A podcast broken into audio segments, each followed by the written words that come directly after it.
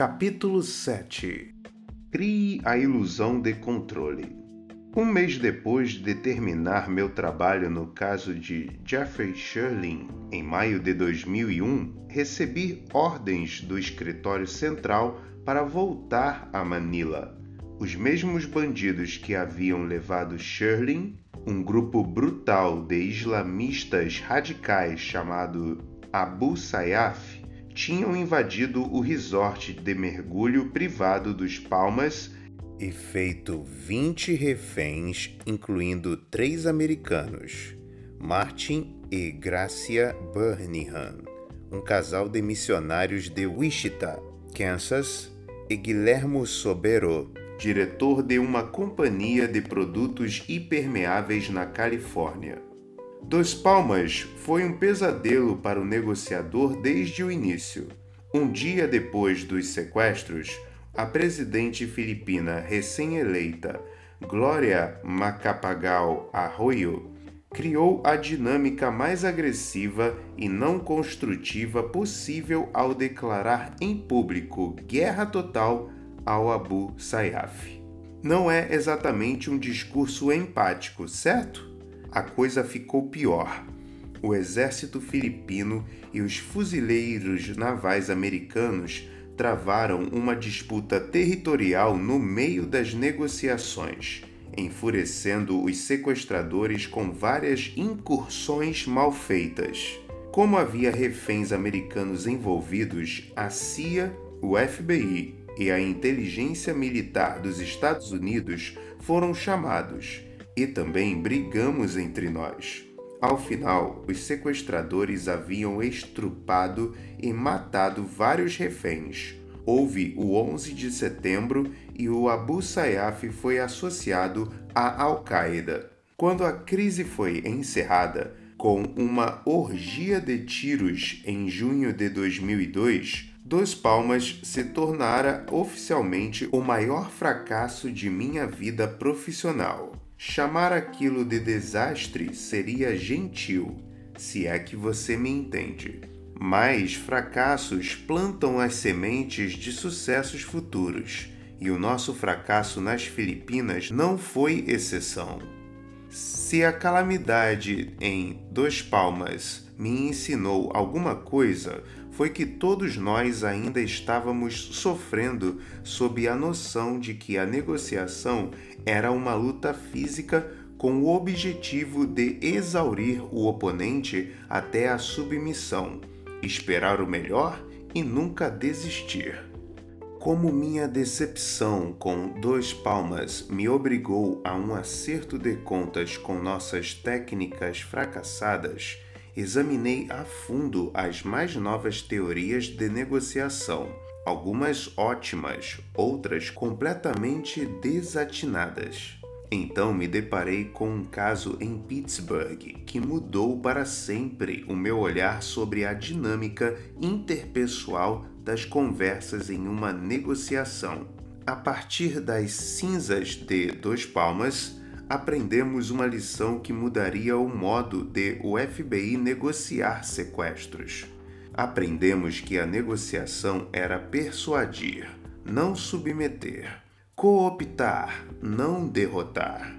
Mais importante, aprendemos que uma negociação bem-sucedida levava seu interlocutor a fazer o trabalho por você e a sugerir ele próprio a solução para o impasse. Isso envolvia dar a ele a ilusão de controle, enquanto você, na verdade, era quem definia o rumo da conversa.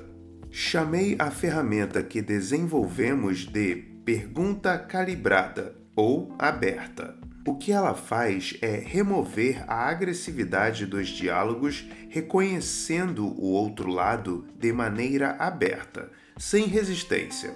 Isso permite introduzir ideias e pedidos sem parecer insistente. Permite cutucar. Explicarei em detalhes mais adiante, mas por ora basta dizer que é tão simples quanto suprimir a hostilidade da afirmação. Você não pode ir embora e transformá-la em uma pergunta: O que você espera alcançar indo embora? Não tente negociar no meio de um tiroteio. No momento em que cheguei a Manila para o sequestro em Dos Palmas, fui enviado para a região de Mindanao, onde as forças filipinas estavam despejando balas e foguetes no complexo hospitalar onde o pessoal do Abu Sayyaf e os reféns estavam encurralados. Aquele não era o lugar para um negociador, porque é impossível iniciar um diálogo no meio de um tiroteio. Então as coisas pioraram quando acordei na manhã seguinte soube que durante a noite os sequestradores haviam reunido os reféns e fugido. A fuga foi o primeiro sinal de que aquela operação seria um desastre e de que as forças filipinas não eram um parceiro confiável. Em interrogatórios depois do episódio, soubemos que, durante um cessar-fogo, um militar recolhera uma maleta dos criminosos no hospital. Não muito tempo depois disso, todos os soldados posicionados na parte de trás do hospital foram convocados para uma reunião. Coincidência ou não, os bandidos escolheram esse momento para escapar. Duas semanas depois, no dia da independência das Filipinas, a situação definitivamente saiu do controle. Abu Sabaya, lembra-se dele? Anunciou que iria decapitar um dos brancos se o governo não suspendesse a caçada humana até o meio-dia. Sabíamos que isso significava um dos americanos e previmos que seria Guilhermo Sobero. Na ocasião, não tínhamos nenhum contato direto com os sequestradores. Nossos parceiros nas forças filipinas haviam designado um intermediário que sempre esquecia de nos informar sobre suas conversas telefônicas com os sequestradores. Ele também esquecia de gravar essas ligações. Tudo que podíamos fazer era enviar mensagens de texto nos oferecendo para marcar uma hora para conversar.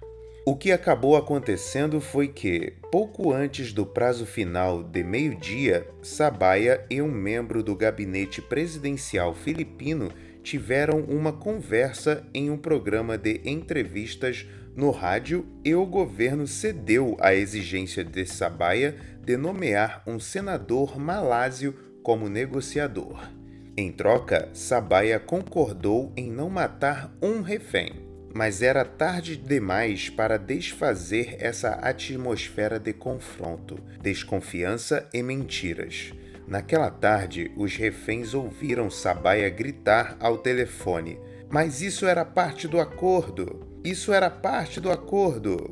Logo depois, o Abu Sayyaf decapitou Guilhermo Sobero e, como se não bastasse, capturou mais 15 reféns. Nenhuma peça importante dessa negociação estava sob nosso controle. Acrescente-se a isso o fato de os Estados Unidos estarem bastante desinteressados apesar do assassinato de Sobero, e então voltei para Washington parecia haver pouco que eu pudesse fazer. E aí, o 11 de setembro mudou tudo. Antes, um grupo terrorista menor, o Abu Sayyaf, foi de repente associado à Al-Qaeda. E então, uma repórter da TV filipina chamada Arlene de la Cruz entrou no acampamento do Abu Sayyaf e gravou um vídeo em que Sabaya insultava os missionários americanos Martin e Gracia Birmingham, tão emanciados que pareciam sobreviventes de um campo de concentração. O vídeo chegou à mídia americana como um estrondo. De repente, o caso se tornou prioridade do governo dos Estados Unidos. Há sempre uma equipe do outro lado. O FBI me mandou de volta.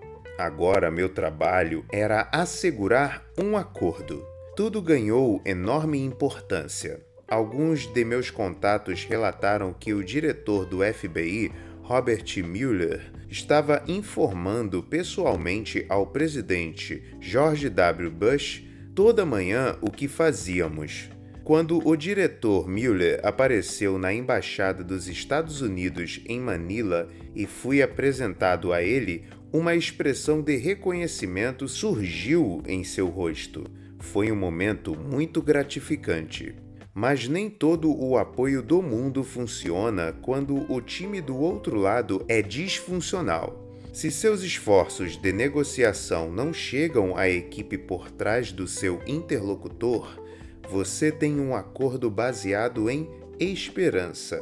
E esperança não é uma estratégia. Uma das coisas que não avaliei bem na época foi que houve uma mudança de negociador entre os sequestradores. Sabaya fora substituído. Em um sequestro anterior, meu chefe, Gary Neusner, havia me alertado sobre um ponto importante. Uma mudança desse porte do outro lado quase sempre sinalizava que os sequestradores pretendiam assumir uma linha mais dura.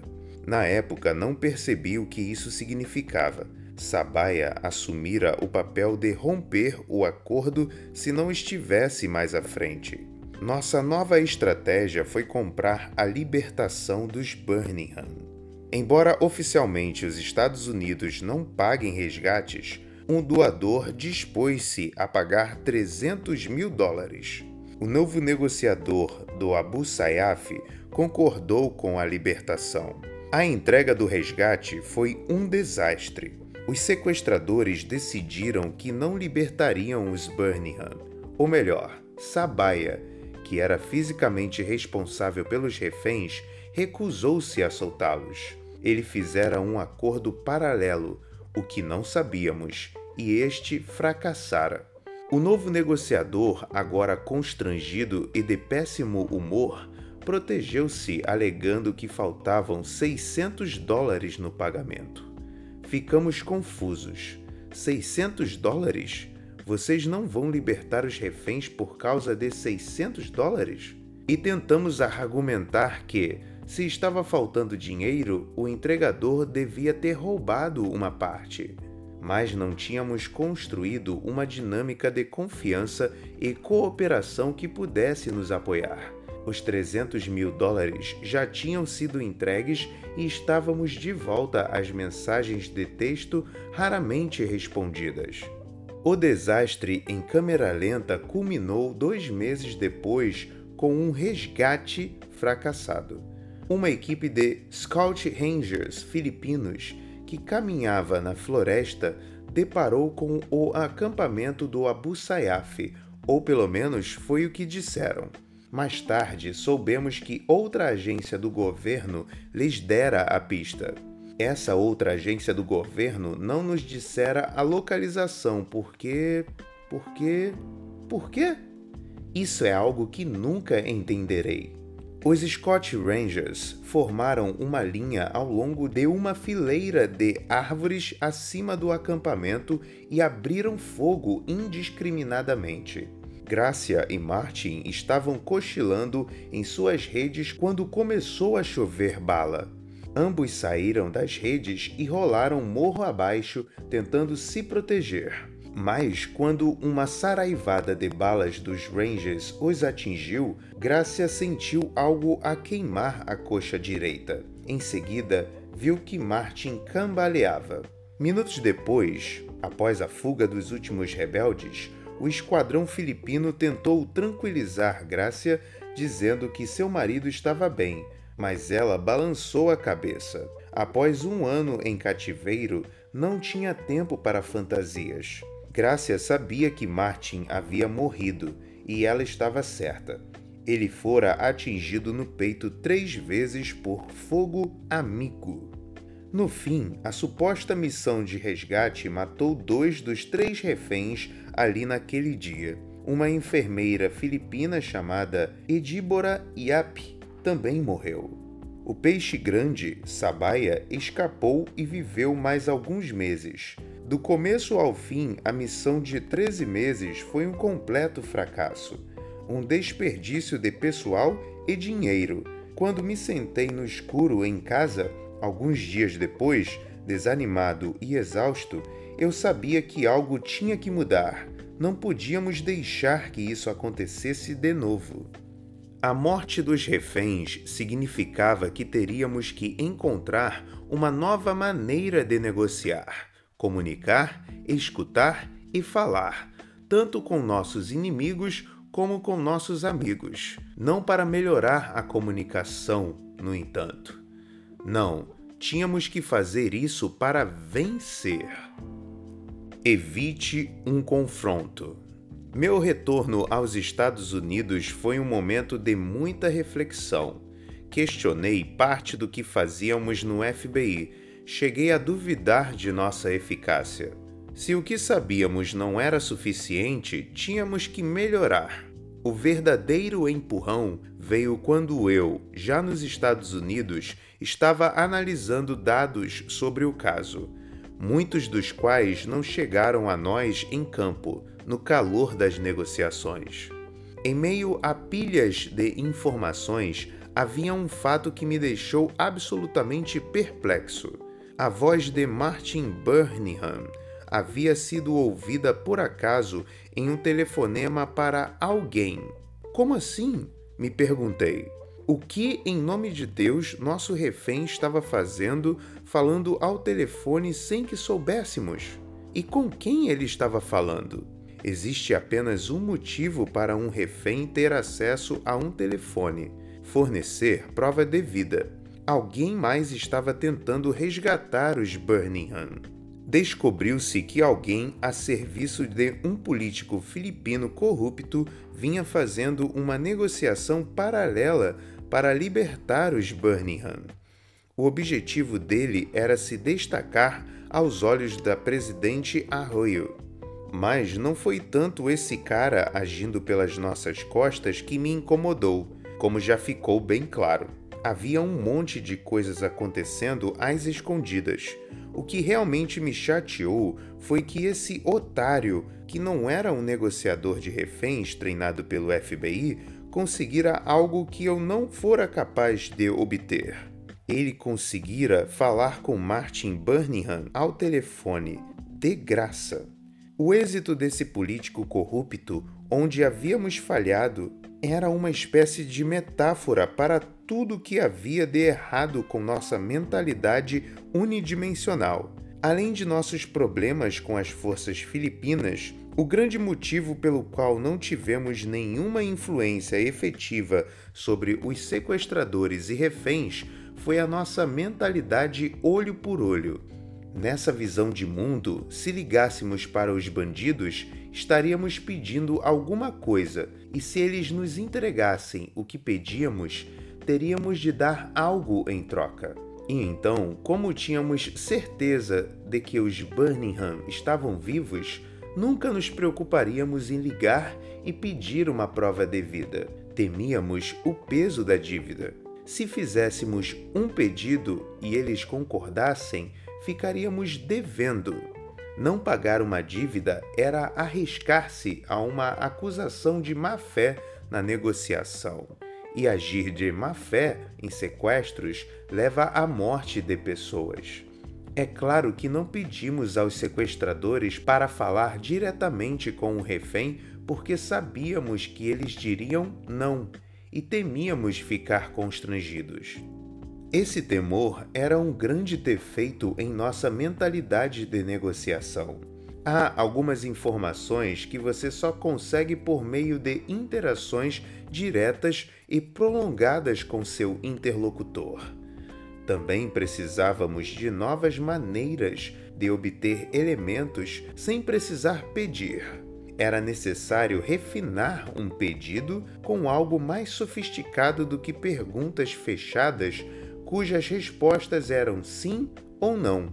Foi quando percebi que o que vínhamos fazendo não era comunicação, era flexão verbal. Queríamos que eles vissem as coisas pelo nosso ponto de vista e eles queriam que as víssemos do deles. Se você permite que essa dinâmica se instale no mundo real, a negociação é rompida e as tensões explodem. Esse ethos permeava tudo que o FBI estava fazendo. Tudo era confronto, e isso não funcionava.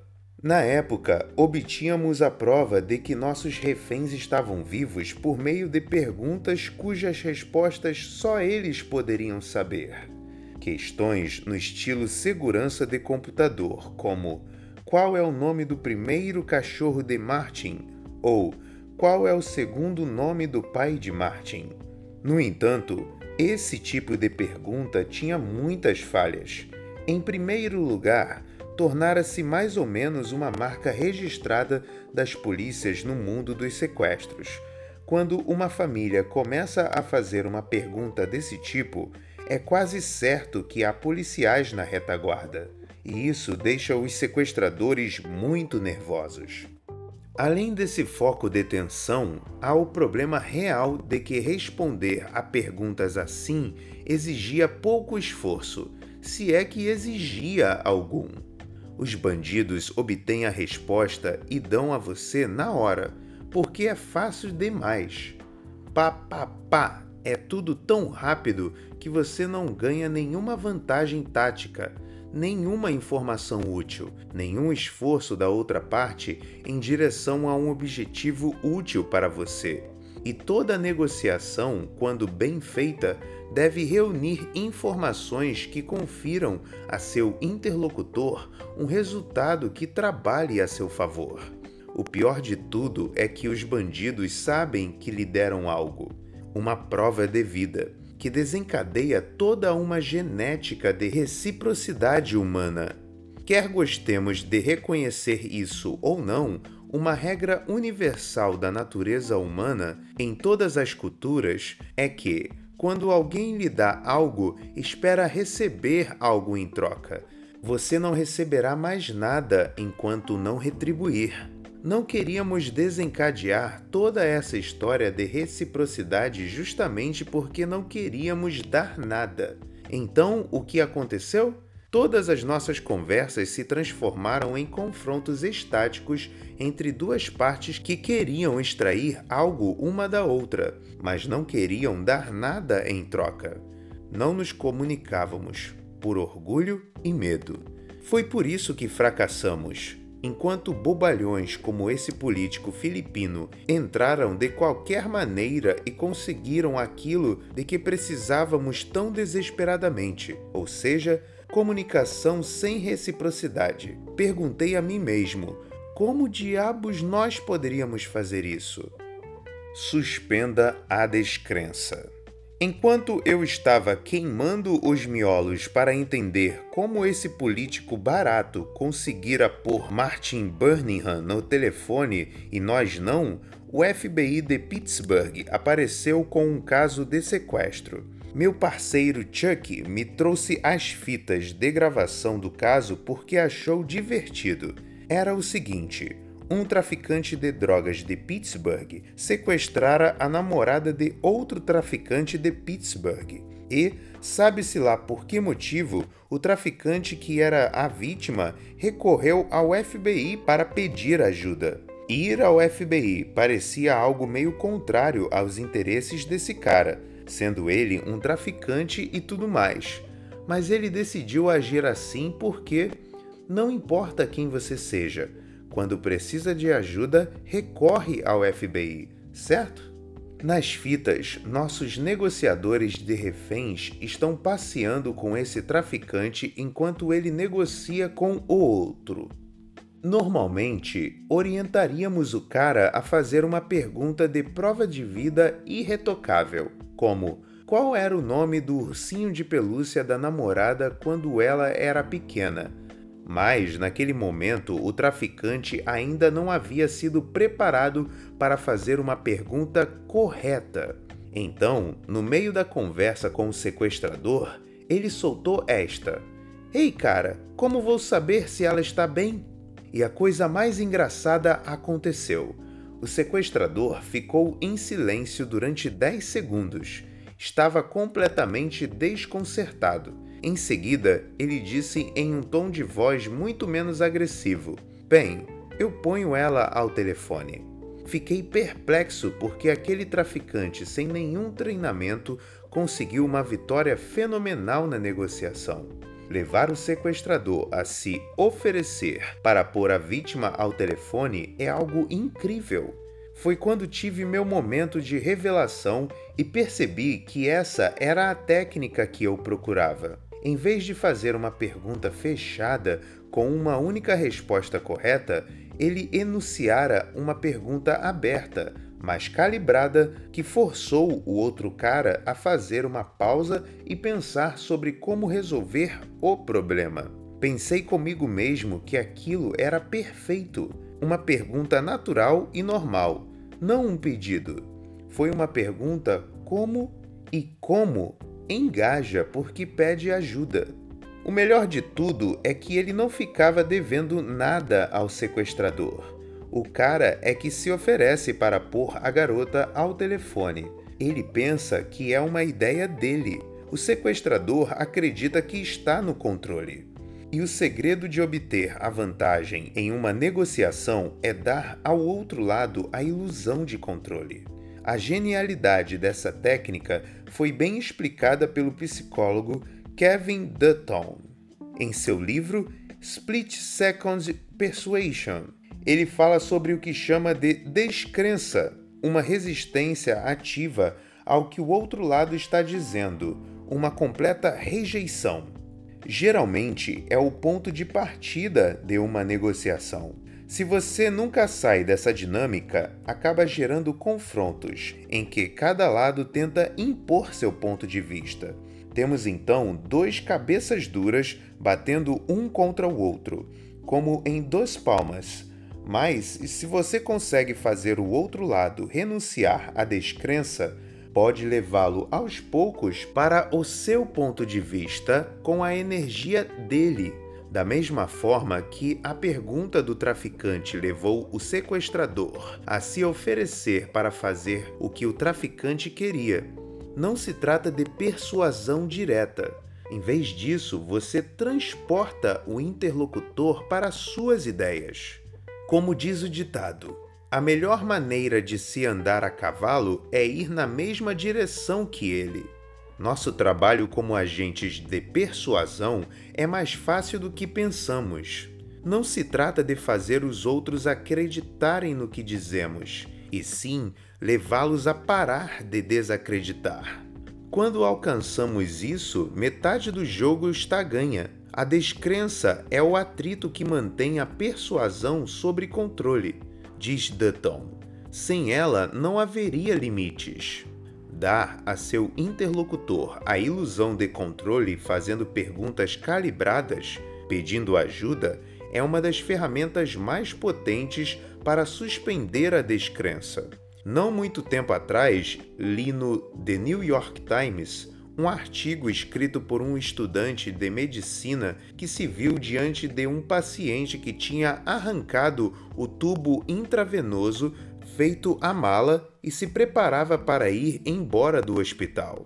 Tudo isso porque o resultado de sua biópsia estava muito atrasado e que ele se cansara de esperar foi quando um médico experiente chegou. Depois de oferecer calmamente um copo de água ao paciente e perguntar-lhe se poderiam conversar por um minuto, ele disse que entendia a insatisfação do paciente e prometeu ligar para o laboratório para saber por que o resultado estava demorando tanto. Mas foi a atitude seguinte do médico que, de fato, suspendeu a descrença do paciente. Ele fez uma pergunta calibrada: o que havia de tão importante para ele querer sair? E então, quando o paciente disse que tinha coisas para fazer, o médico se ofereceu para pô-lo em contato com os serviços que poderiam ajudá-lo a resolver esses assuntos. E pronto, ele se dispôs a ficar. O que há de tão potente na técnica do médico experiente é que ele encarou o que era um confronto, vou sair, versus você não pode sair, e fez perguntas que levaram o paciente a resolver o impasse, da maneira que o médico quis. Ainda era uma queda de braço, é claro, mas o médico retirou de cena a confrontação e a bravata, dando ao paciente a ilusão de controle. Como disse certa vez um antigo editor do The Washington Post, Robert Estabrook, aquele que aprendeu a discordar sem ser desagradável descobriu o segredo mais valioso da negociação. Essa mesma técnica para suspender a descrença, usada com sequestradores e pacientes em fuga, funciona para qualquer coisa, até mesmo para negociar preços. Quando entra em uma loja, em vez de informar ao atendente o que precisa, você pode descrever o que está procurando e pedir sugestões. Depois de escolher o que quer, em vez de fazer uma oferta direta, experimente apenas dizer que o preço é um pouco maior do que você pode pagar. Então, peça ajuda com uma das melhores perguntas calibradas de todos os tempos: Como devo fazer isso?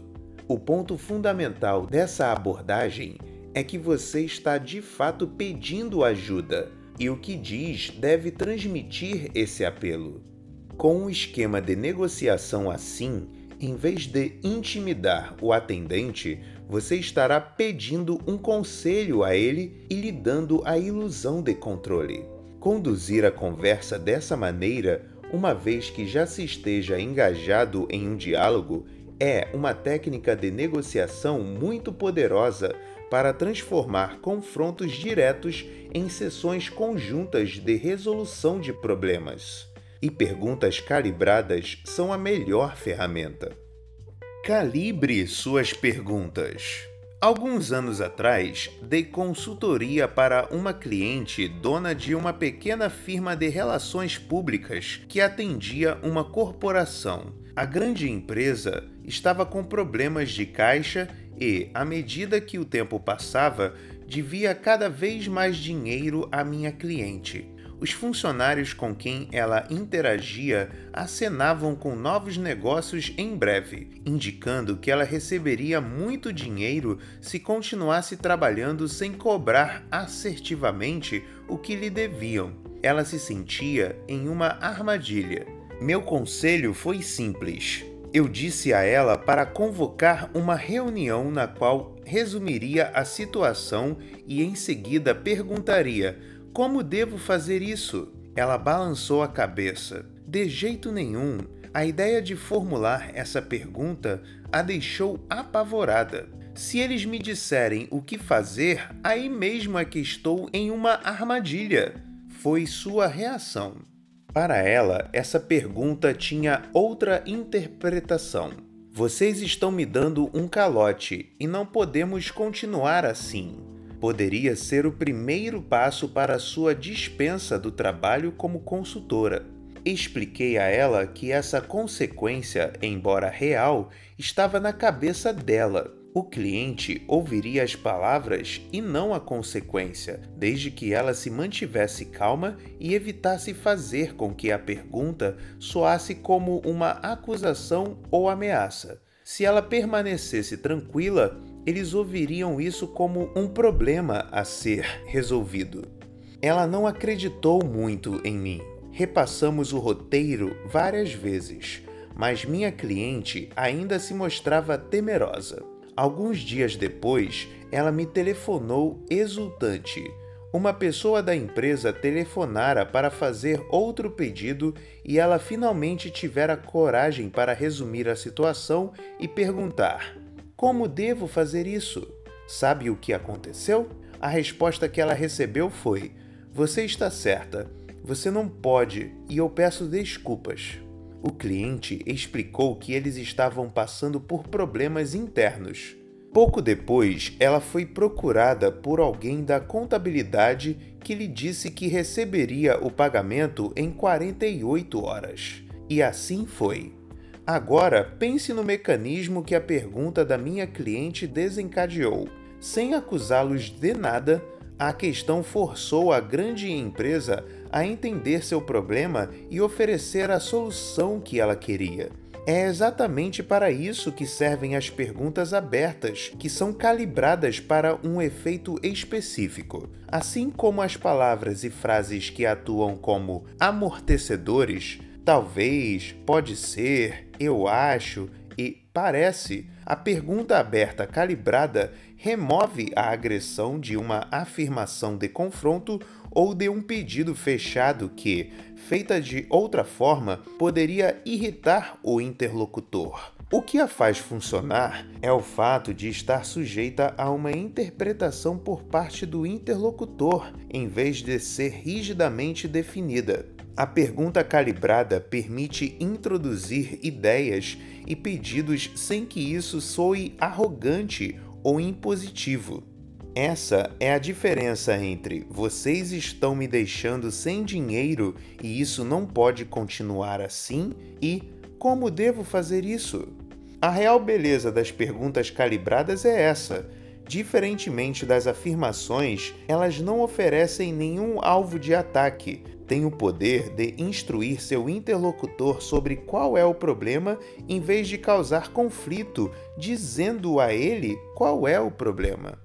Mas as perguntas calibradas não se resumem a pedidos aleatórios. Elas têm uma direção. Uma vez que você descobre o rumo que quer dar à conversa, precisa criar as perguntas que facilitarão que ela siga nessa direção e, ao mesmo tempo, deixarão o outro pensar que levá-lo até lá foi escolha dele. É por isso que me refiro a essas perguntas como calibradas você deve calibrá-las com cuidado, assim como ajusta a mira de uma arma ou uma balança para atingir um problema específico. A boa notícia é que há regras para isso. Primeiro, as perguntas calibradas evitam verbos ou palavras como pode, é, são e será. Essas expressões compõem perguntas fechadas que podem ser respondidas com um simples sim ou não. Em vez disso, começam com uma lista de palavras que os jornalistas aprendem a formular na faculdade: quem, o que, quando, onde, por quê e como. Essas palavras induzem o interlocutor a pensar e, em seguida, a falar pelos cotovelos. Mas vou reduzir a lista. É melhor começar com o que, como e às vezes por quê nada mais. Com frequência, quem, quando e onde só farão seu interlocutor compartilhar um fato sem pensar, e por que pode ser um tiro que sai pela culatra. Independentemente do idioma, porque contém uma acusação. São raros os momentos em que isso é vantajoso para você. A única situação em que é possível usar porque com êxito é quando a defesa criada sustenta a mudança que você está tentando promover. Por que você mudaria a maneira como sempre fez as coisas e tentaria minha abordagem? É um exemplo. Por que sua empresa mudaria seu antigo fornecedor e escolheria a nossa firma? É outro. Como sempre, é fundamental um tom de voz respeitoso e cortês. Do contrário, trate o porquê como uma boca de fogão quente. Não toque nele. Ter apenas duas palavras para começar não parece ser muita munição, mas confie em mim. O que e como podem calibrar quase qualquer pergunta. Isso parece algo de que você gostaria? Pode se transformar em como isso lhe parece? Ou o que funciona para você aqui? Você pode até perguntar o que não funciona para você aqui e provavelmente obterá alguma informação útil. Mesmo algo duro como por que você fez isso pode ser calibrado para o que o levou a fazer isso, o que remove a emoção e torna a pergunta menos acusatória. Use perguntas calibradas cedo e com frequência. Algumas estarão presentes logo no início de quase todas as negociações que fizer. Qual é o maior desafio que você enfrenta? É uma dessas perguntas.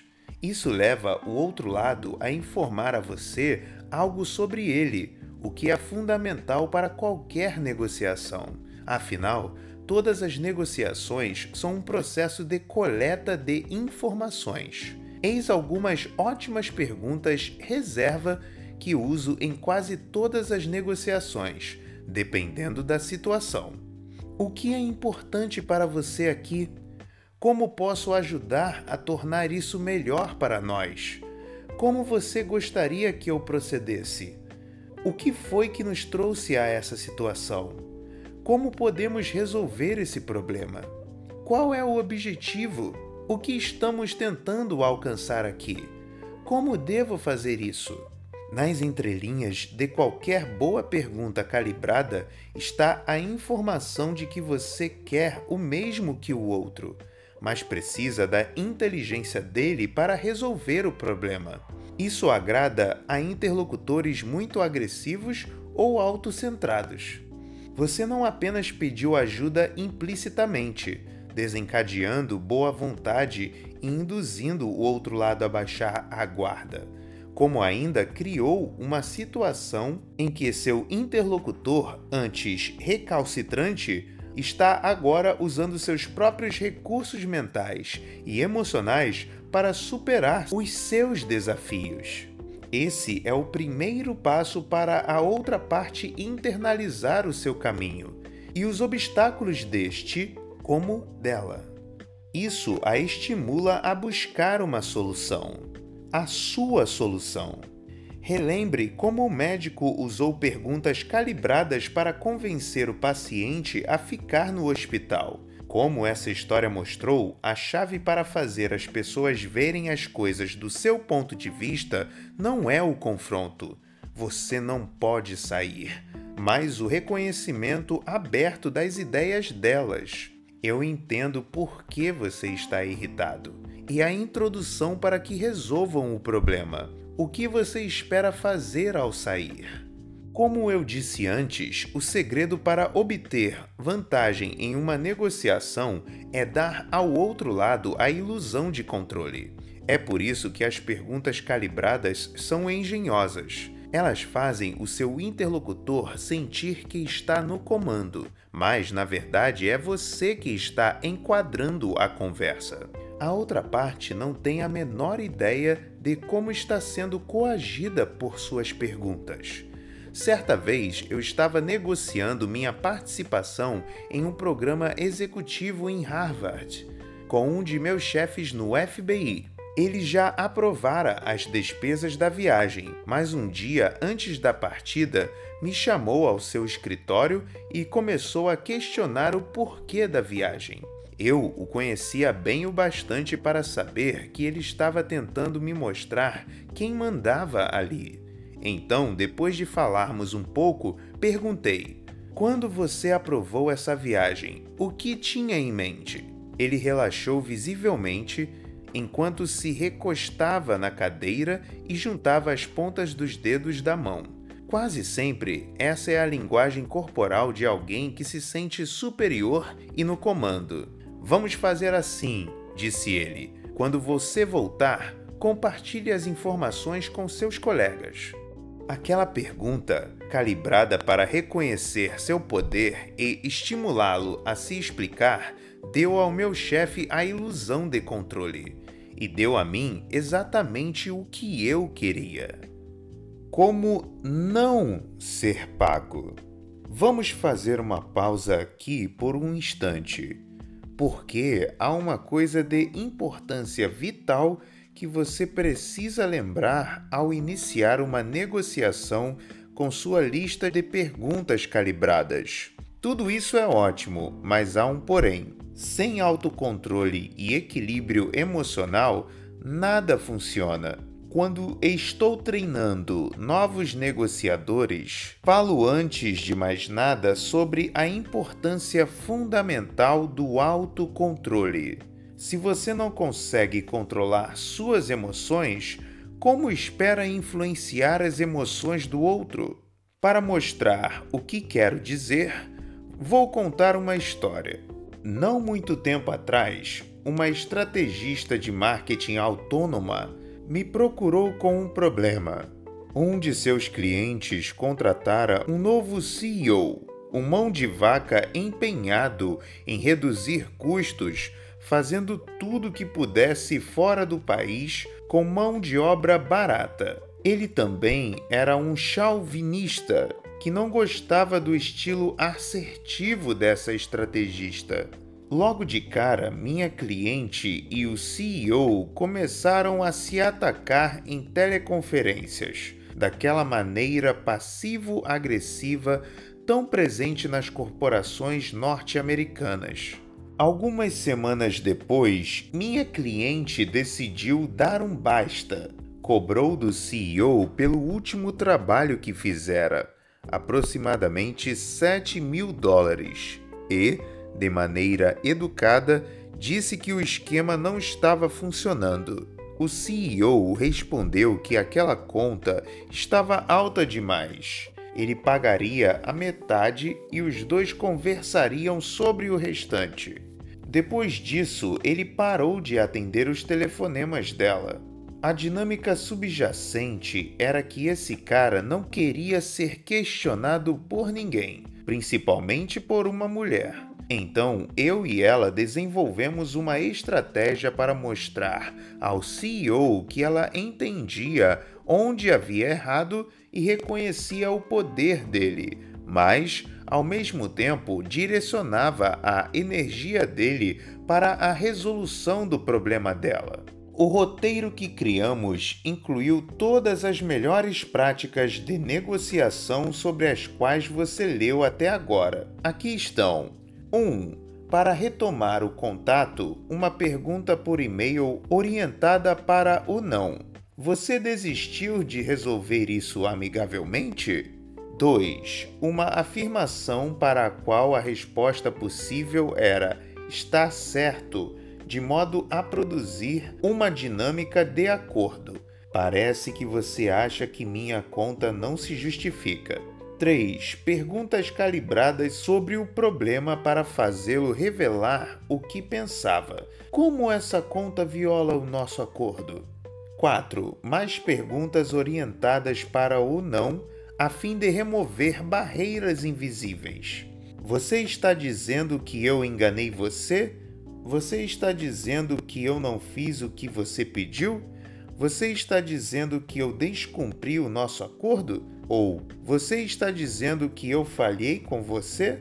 5. Rotular e espelhar a essência das respostas dele se estas não fossem aceitáveis, de tal modo que ele tivesse que reconsiderá-las. Parece que você acha que meu trabalho ficou abaixo da média, ou meu trabalho ficou abaixo da média? 6. Uma pergunta calibrada em resposta a qualquer oferta que não fosse o pagamento total para levá-lo a oferecer uma solução. Como devo aceitar isso? 7. Se nada disso levasse a uma oferta de pagamento completo, um rótulo que elogiasse o senso de controle e poder dele. Parece que você é o tipo de pessoa que se orgulha do modo como faz negócios, com motivos para isso, e tem um talento especial não apenas para expandir os negócios, mas também para conduzir o barco com mais eficiência. 8.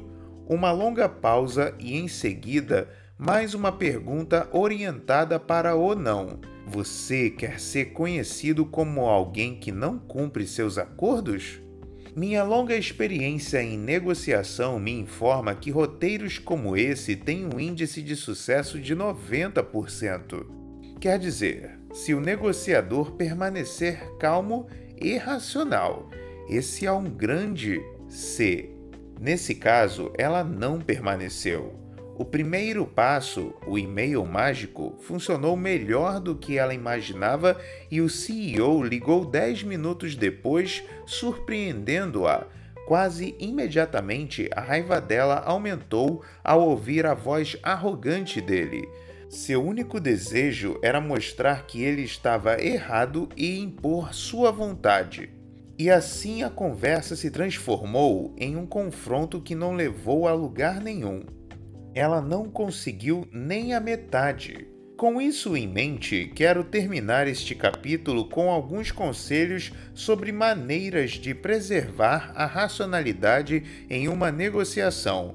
Mesmo com todas as melhores técnicas e estratégias, você precisa controlar suas emoções se quiser ter alguma esperança de sucesso. A primeira e mais básica regra para manter a serenidade é morder a língua. Não literalmente, é claro, mas você terá que se afastar de reações automáticas e exaltadas.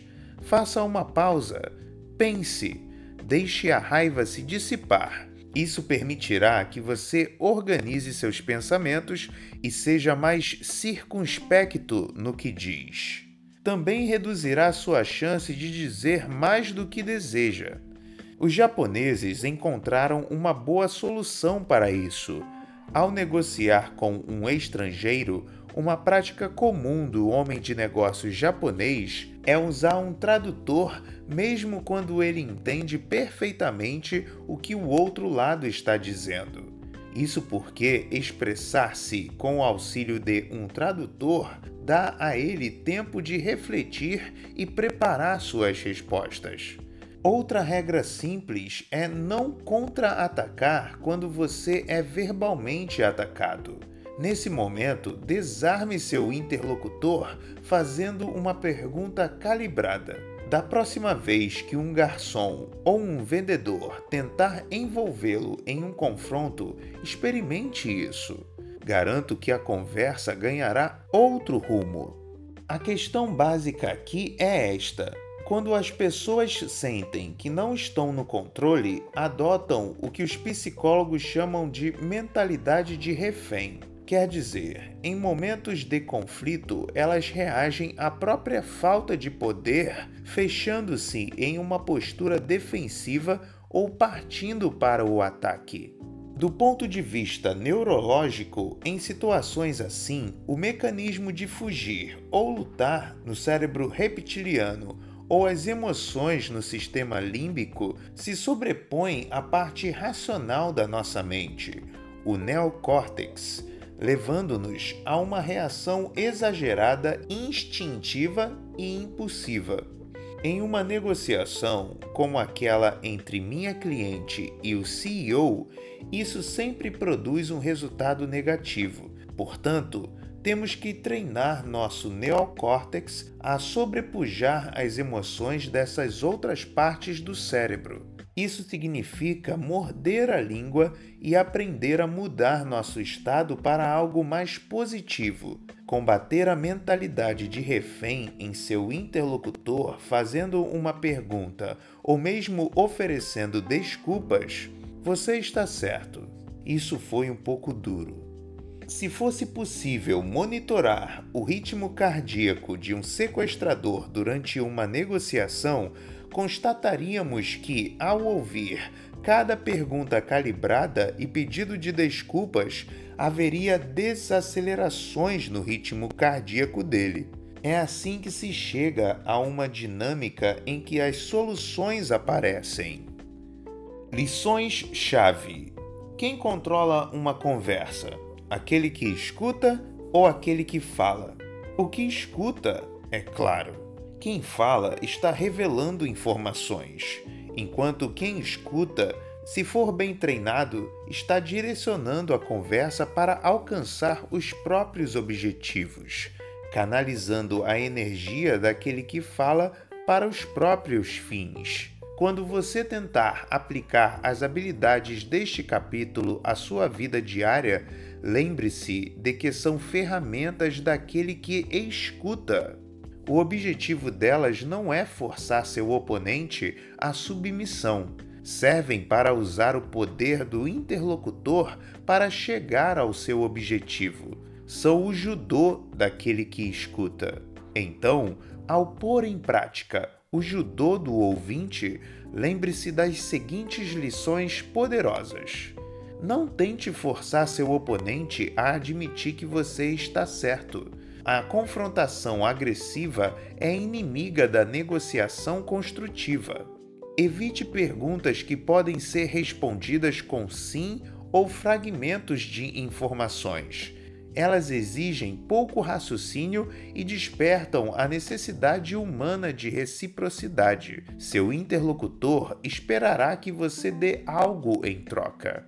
Faça perguntas calibradas que comecem com como ou o que ao pedir ajuda a outra parte de maneira implícita, essas perguntas darão a seu interlocutor uma ilusão de controle e vão inspirá-lo a falar longamente, revelando informações importantes.